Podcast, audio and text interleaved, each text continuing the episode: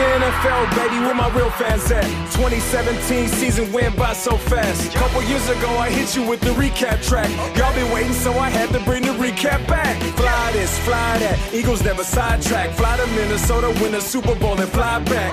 Went from underdogs to the realest around. Sorry, Eli, there's a new Brady killer town. Und herzlich willkommen zum Fantasy Dominator Podcast Folge 1 mit Emin und mein Name ist Jürgen. Wir sind ein Teil des Dominator Teams. Ihr findet uns unter www.fantasy-dominator.de und auf Twitter unter @ff-dominator. Wir wollen uns dem Thema Fantasy Football und speziell dem Format Dynasty widmen. Äh, wie ich bereits sagte, mache ich das natürlich nicht alleine mit euch, sondern werde unterstützt von jeder Menge Fachwissen von meinem guten Freund und Kollegen Emin. Emin, wir schreiben den 17. April 2019, erste Folge Fantasy Dominator Podcast. Ich weiß, es ist schwierig, aber versuch kurz mal deine Gefühle zu beschreiben. Jürgen, du weißt ja, wir, wir Männer reden ungern über, über Gefühle, aber in dem Fall sind es große Gefühle, weil wir, denke ich, beide happy sind, dass wir endlich den Weg zur ersten Folge gefunden haben. Wir hatten uns mal eine, eine Linie gesetzt, wo wir gesagt haben, wenn wir die und die Followeranzahl überschritten haben, wenn wir mal im dreistelligen Bereich sind, werden wir starten und das hat sich jetzt über die Offseason ergeben und wir sind happy jetzt so kurz vor dem NFL Draft tatsächlich unsere erste Folge an Start zu bringen. Bevor ihr jetzt vielleicht denkt, ja, noch ein Podcast für Fantasy Football oder noch ein Podcast für Football generell. Wichtig ist, wir beschäftigen uns wirklich ausschließlich mit dem Thema und Format Dynasty. Ähm, heute in der ersten Folge sprechen wir über das Thema, was ist eigentlich ein Dynasty und warum solltet ihr zum Dynasty-Format konvertieren? Ähm, ich denke, Fantasy Football oder gerade Football ist, ist aktuell enorm auf dem Vormarsch in, in Deutschland. Ähm, oft verbunden damit ja auch immer das Format Dynasty. Ähm, doch was ist eigentlich Dynasty überhaupt?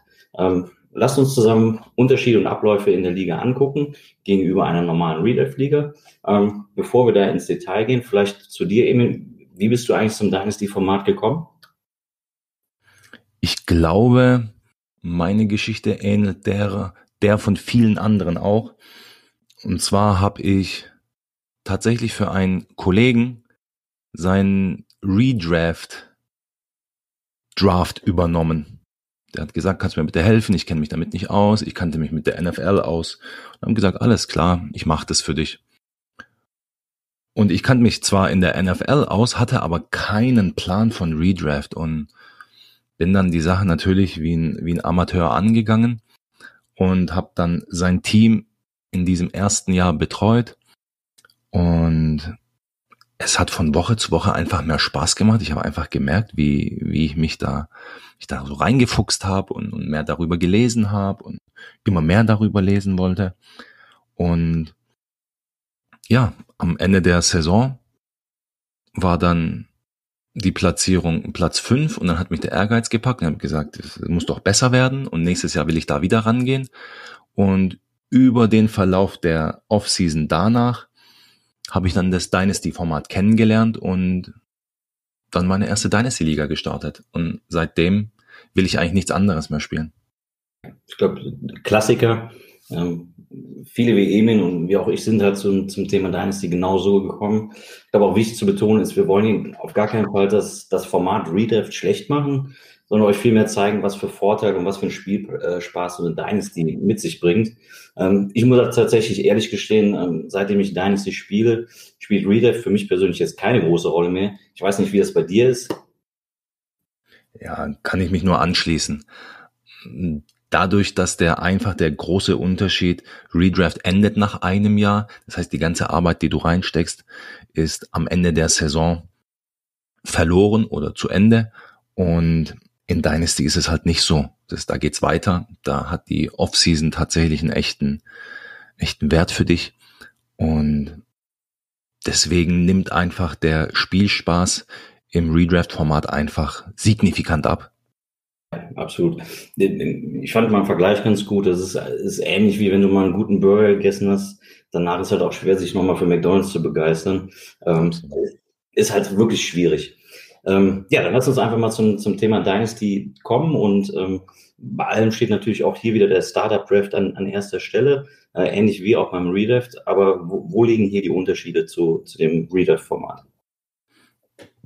Ja, du kannst in, im Dynasty-Format, bevor du den Draft angehst, kannst du dir deine Strategie zurechtlegen. Ja, es gibt da verschiedene Ansätze.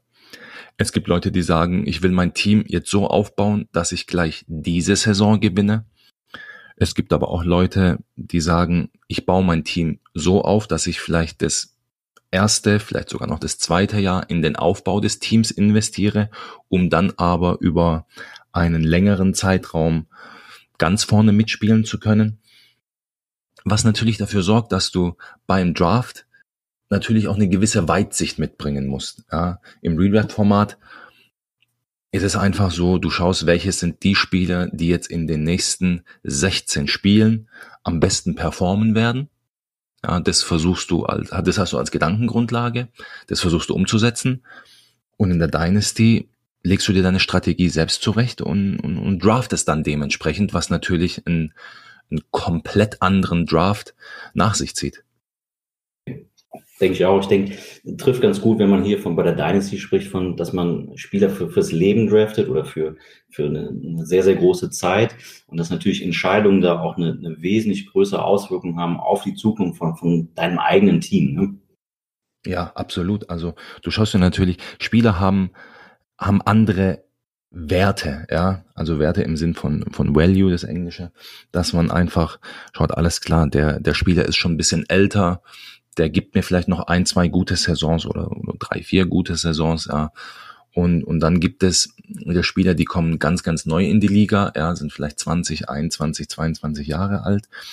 Da muss man dann einfach anders an dieser hereingehen. Es gibt, es gibt Spieler, die sind verletzungsanfälliger insgesamt, ja.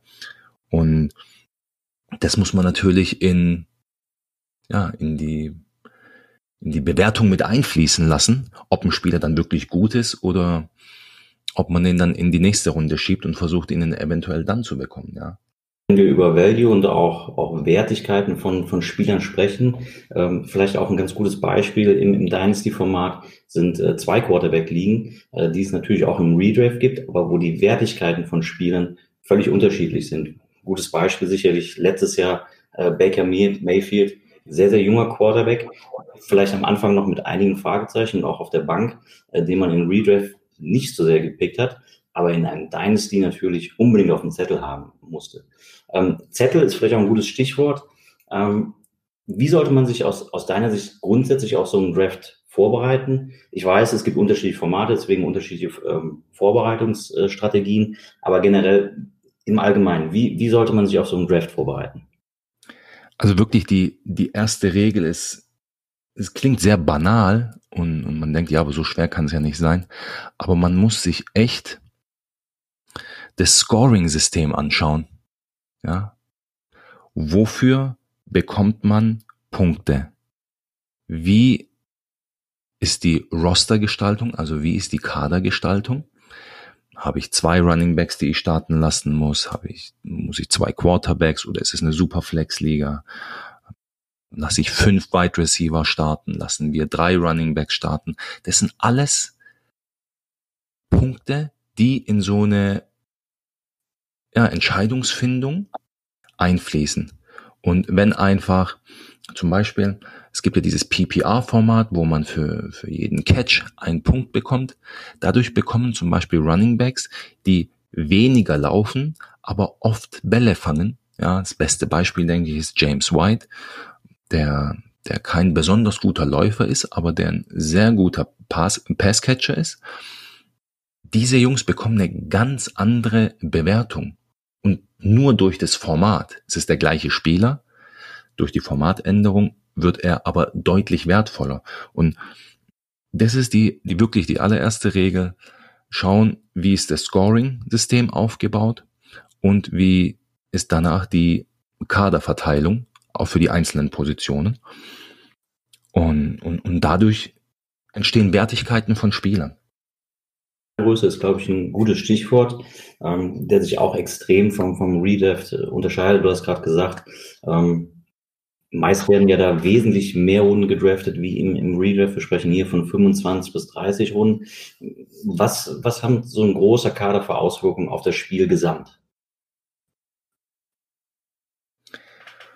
Du hast natürlich auch die Möglichkeit, wenn, wenn du so einen relativ großen Kader hast, also nehmen wir das klassische Redraft-Format. Wie sieht das aus? Ein Quarterback, zwei Running Backs, zwei Wide Receiver, eine Flex-Position, Tight End, Kicker, Defense. Ja, das ist das klassische Redraft-Format. Vielleicht sind es anstatt zwei Wide Receiver nochmal drei Wide Receiver, aber so großartig verändern tut sich das dann nicht mehr. Ja, ist natürlich relativ einfach und relativ, sage ich mal, auch langweilig. Die Kadergröße ist dann so bei 15, 16 Spielern und man kann dann auf der Bank auch nicht wirklich viel arbeiten. Ja.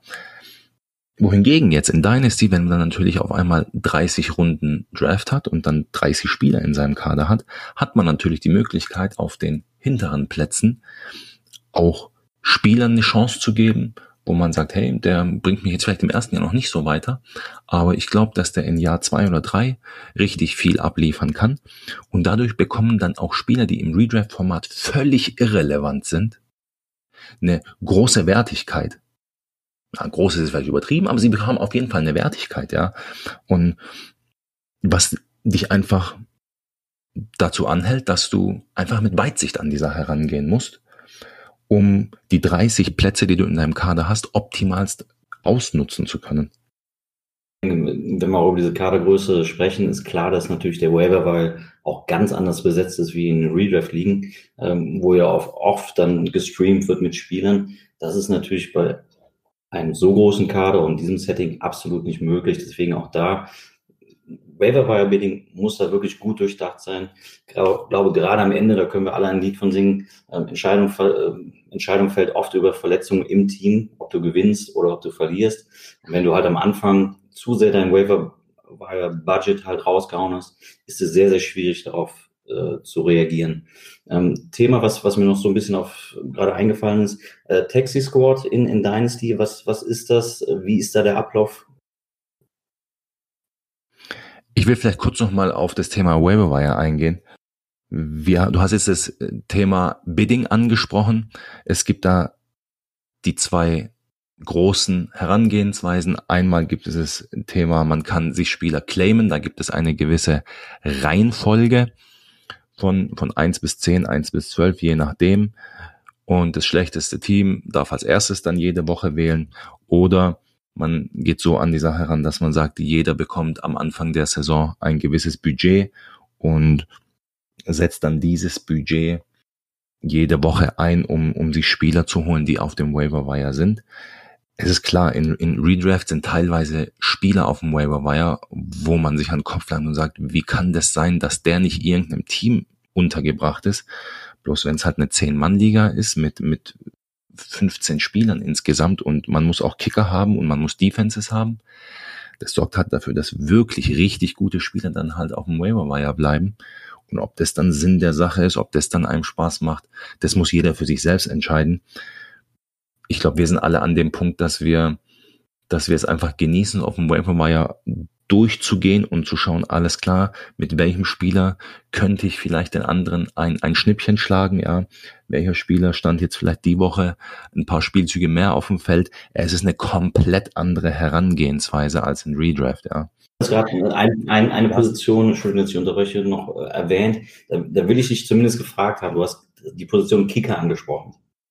Das hat jetzt nichts mit dem Thema Dynasty speziell zu tun, aber Kicker im Fantasy Football? Fragezeichen. Ja, also äh, ich denke, für, für die Leute, die schon ein bisschen länger dabei sind, ist es kein Fragezeichen mehr. Ähm, Kicker ist eine extrem vom Zufall abhängige Position und der Einfluss des Kickers auf, auf das Ergebnis ist immens groß.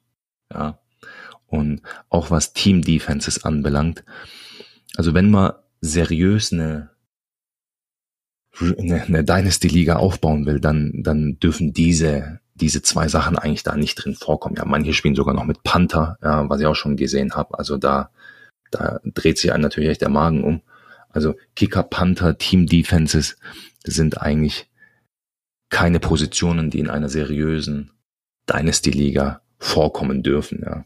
Ich denke, was der totale Gegensatz dazu ist, was absoluten Spielspaß garantiert ist, ist eine Zwei-Quarterback-Liga oder Superflex-Liga. Ähm, ja, das, das können wir uns, euch, glaube ich, grundsätzlich ans Herz legen, solche Ligen zu spielen. Ja. Taxi Squad war hängen geblieben. Ja. Ähm, genau, wir waren bei der, beim, beim Taxi Squad hängen geblieben. Ähm, eine, sehr, eine, eine sehr spannende Einrichtung. Und zwar, Taxi Squad ist ein Spezialkader, so wie man in der, in der NFL gibt's ja das Practice Squad, wo man, wo man zehn Spieler reinstecken kann. Und das Taxi Squad ist für Spieler gedacht, die Rookies sind oder im, im zweiten Jahr dann sind. Meistens wird diese Option auch noch zugelassen und die man da einfach draftet und dann in diesem Taxi Squad drin lässt. Ja, die nehmen am Wochenende nicht am Spielbetrieb sozusagen teil, aber man hat dort einfach die Möglichkeit, zwei, drei, vier, fünf Spieler sich entwickeln zu lassen und einfach zu schauen, wohin, wohin geht die Reise mit denen. Vielleicht bekommen sie Richtung Saisonende ein bisschen mehr Spielzeit, können zeigen, was in ihnen steckt, haben, profitieren vom Verletzungspech eines anderen, ja.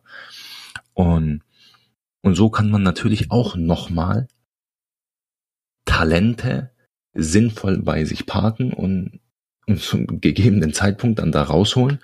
Man, man weiß wirklich nie. Woche eins und Woche 16, ja, da, da liegen dann echt lange Zeit dazwischen. Und, und, und man weiß einfach nicht, was, was gegen Ende passiert. Und wer weiß, vielleicht ist dann auch einer dabei, der, der richtig durchstartet. Taxi Squad auch absolut sinnig, macht richtig Spaß. Gibt mögliche Varianten, da diese Taxi Squad Spieler auch nochmal mit, mit Pickwerten zu belegen. Vielleicht kannst du auch noch da ganz kurz einen Einblick zu geben. Um, ähm, das ist eine, eine Spielerei, die, die auch ganz spannend ist. Und zwar, jeder hat ja dann in seinem Taxi Squad, sagen wir, drei Spieler. Du kannst diesen drei Spielern einen, einen Wert beimessen, dass jeder hat jeder hat dann in seinem Kader einen Zweitrunden-Pick, einen Drittrunden-Pick und einen Viertrunden-Pick, dem er sozusagen einem dieser Spieler beimisst den Wert.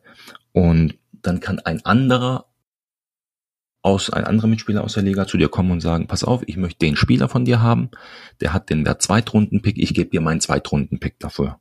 Ja, und dann hat man eine gewisse Zeit und kann das, kann das Angebot annehmen. Oder man sagt, nein, ich will den Spieler bei mir behalten und holt dann den Spieler aus dem Taxi Squad in seinen Kader rein.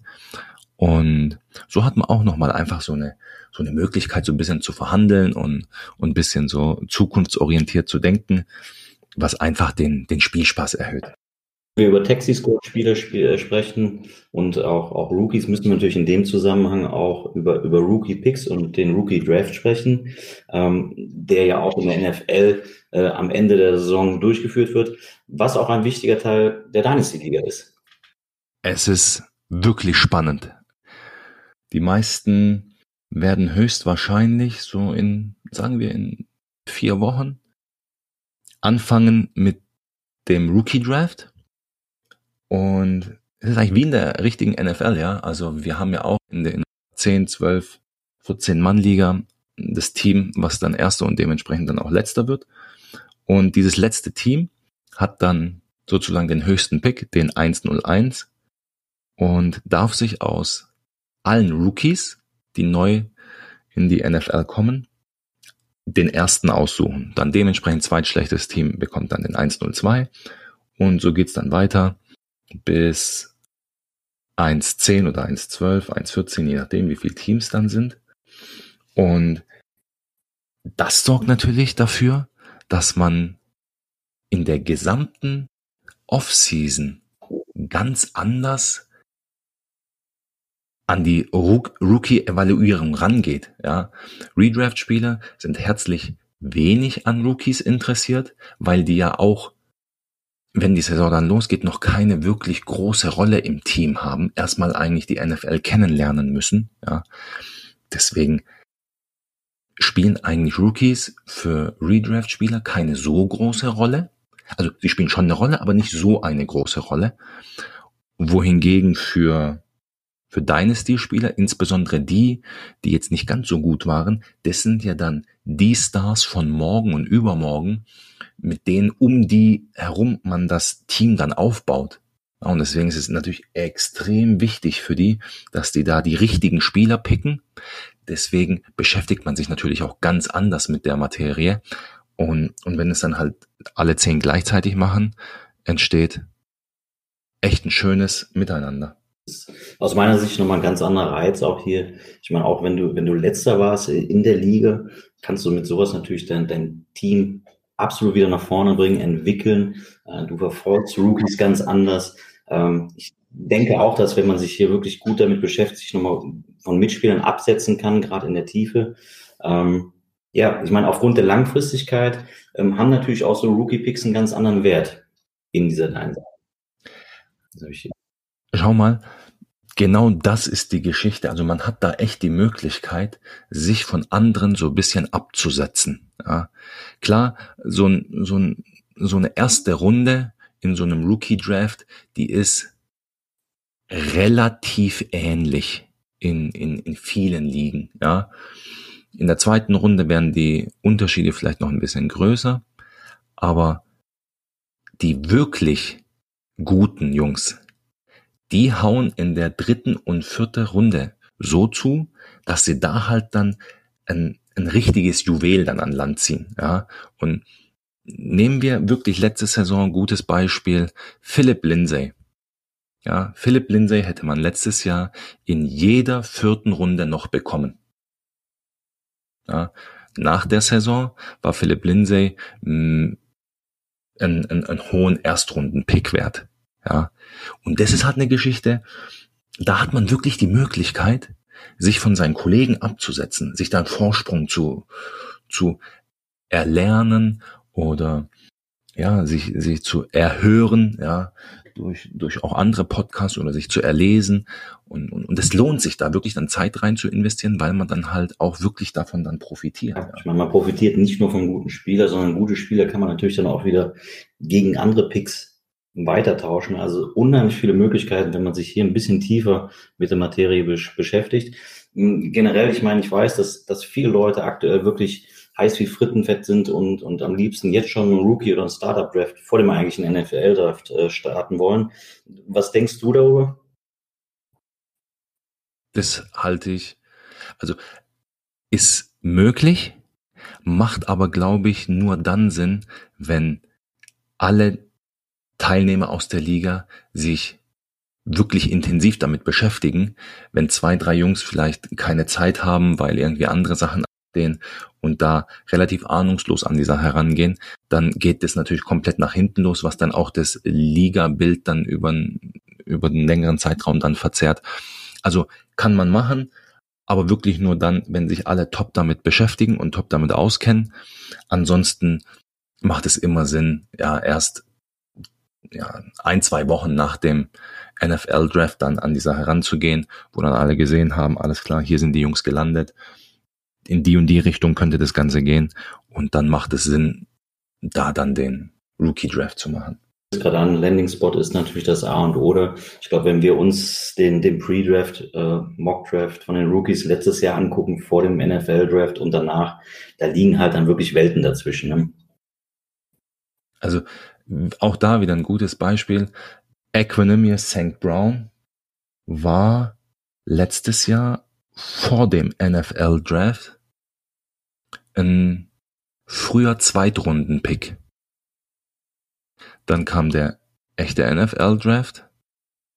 ESB ging relativ spät erst zu den Green Bay Packers und man hat ihn teilweise in der vierten Runde bekommen, in zehn Mann ligen, vier Runden Drafts ging er teilweise gar nicht. Also da darf man, ja, das, das, man darf das nicht unterschätzen. Landing Spot ist unheimlich wichtig. Unheimlich wichtig und, und, und bestimmt wirklich den, den, den Wert von Spielern. Man kann, man kann zum Beispiel jetzt schon sagen, ja, wenn, wenn die Houston Texans oder die Buccaneers oder einen Running Back holen oder die 49ers einen Wide Receiver, der wird einen hohen Wert haben. Ja. Unabhängig jetzt erstmal vom Namen, aber dieser Spieler wird einen hohen Wert haben und da muss man einfach den Draft abwarten.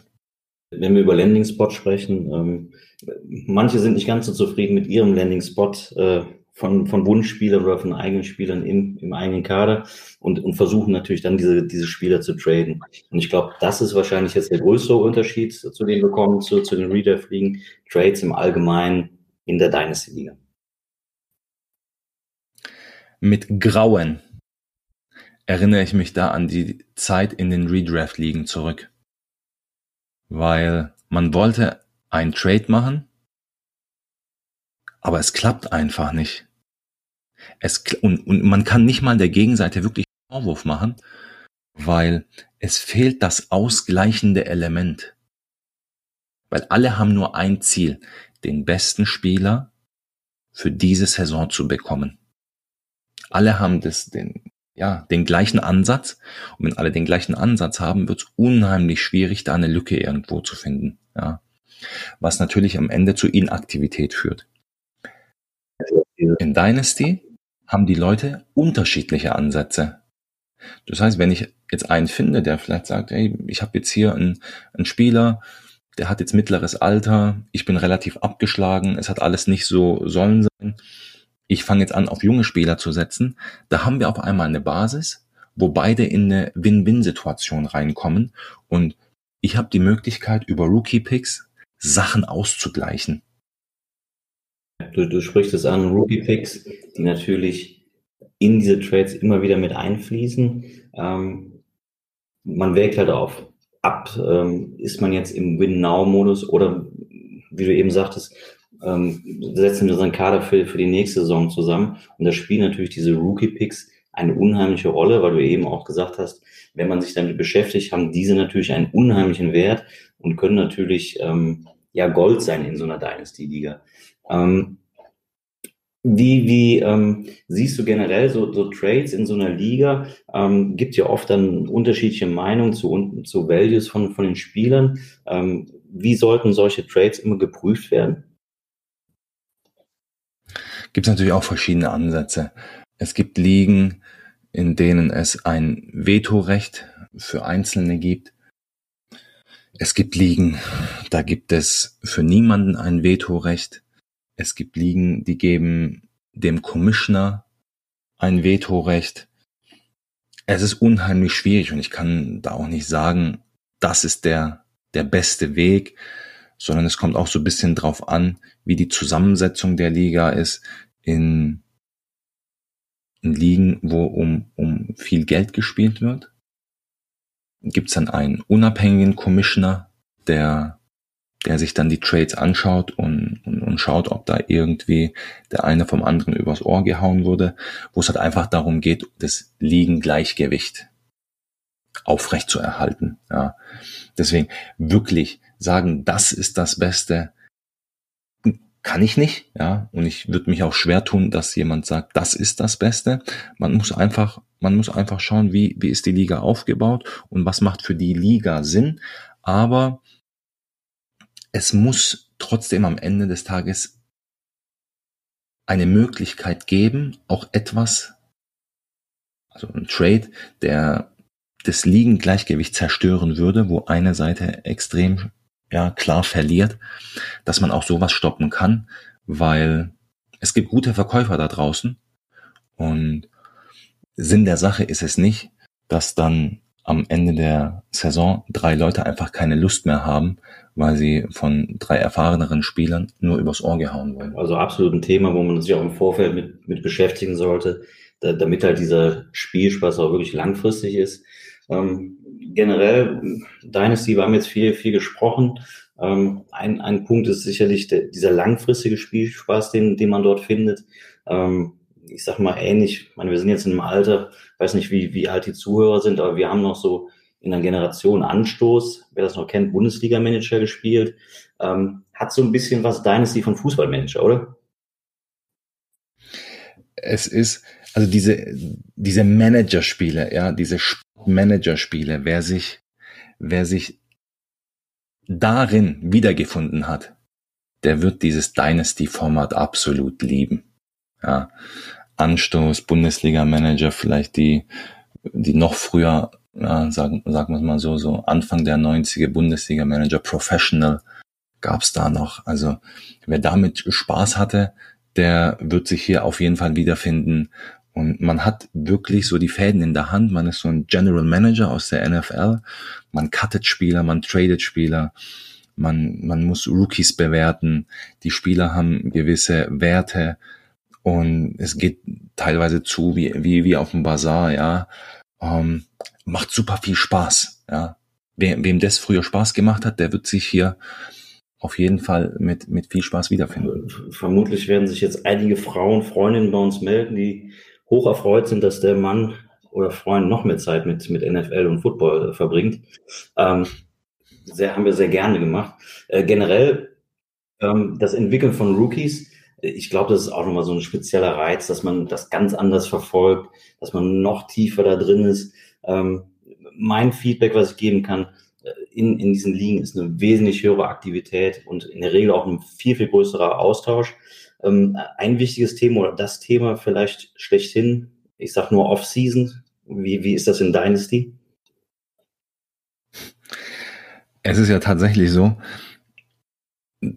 da erinnere ich mich jetzt an, an Spieltag 16 damals zurück, auch Redraft-Liga und hinten raus hatte ich ja da so ein bisschen dann den, den Dreh so raus und da hatte ich so ein paar ganz gute junge Spieler dann auch im Team. Und dann war Spieltag 16, Platzierungsspiele waren um und dann war es aus. Es war aus, weil das Team gab es dann nicht mehr.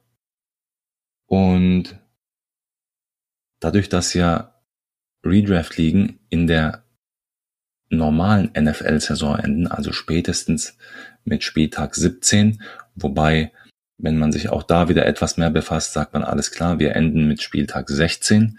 Das heißt, Woche 16 in der NFL und, und Fantasy Football ist vorbei und es geht erst wieder los im September und bis dahin sind es dann noch acht Monate. Und das ist fatal. Ja, also es ist wirklich fatal. Und dann fällt man auch in so ein, auch in so ein Loch und unheimlich intensiv damit befasst hat, die Wochen zuvor, so dass man dann, wenn man mal in Dynasty dann eingestiegen ist und Woche 16 endet und egal wo man steht, man hat ja sofort Ziele. Ja, egal ob man jetzt gewonnen hat und sagt, alles klar, ähm, wie können wir das Team so verjüngen, dass man, dass wir, dass wir trotzdem noch konkurrenzfähig bleiben und wiederum dann der Letzte, der dann sagt, alles klar, geil, im Mai ist der, ist der Rookie Draft und ich habe ich hab ein, zwei, drei gute Picks. Und jetzt schauen wir uns mal die ganzen Rookies an, was, was da auf den Markt kommt. Also es gibt in Dynasty keine wirkliche Offseason. Natürlich nimmt sich jeder mal auch ein, zwei Wochen vielleicht dann mal raus und, und fährt dann mal so ein bisschen runter, ja. Aber eine wirkliche Offseason gibt's nicht. Und wer mal eine Dynasty Offseason mitgemacht hat. Was Trades anbelangt, ist die Offseason definitiv aktiver als die Regular Season, ja, wo man so ein bisschen so, es geht Donnerstag mit einem Spiel los und dann kommt Sonntag die frühen Spiele, das, das späte Spiel, das, das, das Spiel in der Nacht, dann gibt's noch das Monday Night Game und dann hat man wieder nur zwei, drei Tage Zeit, Mittwoch ist Waiver und Donnerstagabend ist schon wieder das erste Spiel. Also da kommt man manchmal nicht so wirklich dazu, Entscheidungen mit ruhigem Kopf treffen zu können. Und dafür ist dann die Offseason da. Und da geht's dann ab. Keine Offseason. Ich glaube, einen besseren Schlusspunkt könnte es nicht geben. Ja, wir hoffen, wir konnten euch für Dynasty begeistern. Nächste Woche gibt's dann eine neue Folge. Bis dahin euch eine gute Woche. Dir eben danke. Danke, Jürgen. Hat echt Spaß gemacht, nochmal in die Vergangenheit, an die Anfänge sich zu erinnern. Wir hören uns auf jeden Fall nächste Woche wieder. Bis dahin, ciao.